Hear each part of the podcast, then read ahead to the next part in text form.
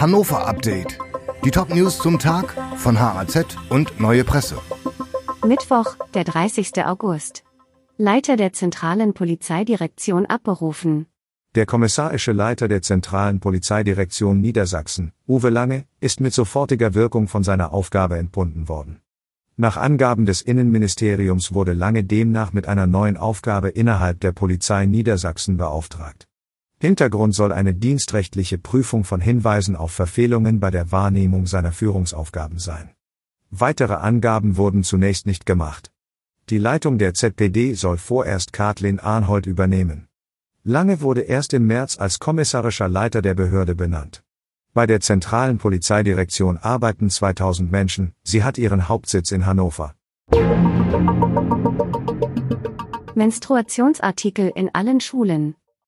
Künftig können alle weiterführenden Schulen in Hannover ihren Schülerinnen kostenlose Menstruationsartikel anbieten. Die Stadt Hannover sichert die Finanzierung zu, nachdem ein Pilotprojekt an 16 Schulen gut verlaufen ist. Im Schulausschuss zog die Verwaltung eine positive Bilanz der Pilotphase. In der Zeit von September bis März hängten die teilnehmenden Schulen in den Toilettenräumen Spender auf. Binden und Tampons sollten so für alle Schülerinnen frei zugänglich sein. Die Mädchen nahmen das Angebot laut Stadt gut an. Neue Polizeihubschrauber für das Land. Die geplante Modernisierung von Niedersachsens Polizeihubschrauberstaffel schreitet voran. Jetzt ist die Entscheidung für die Anschaffung des Airbus-Helikopters H145 gefallen.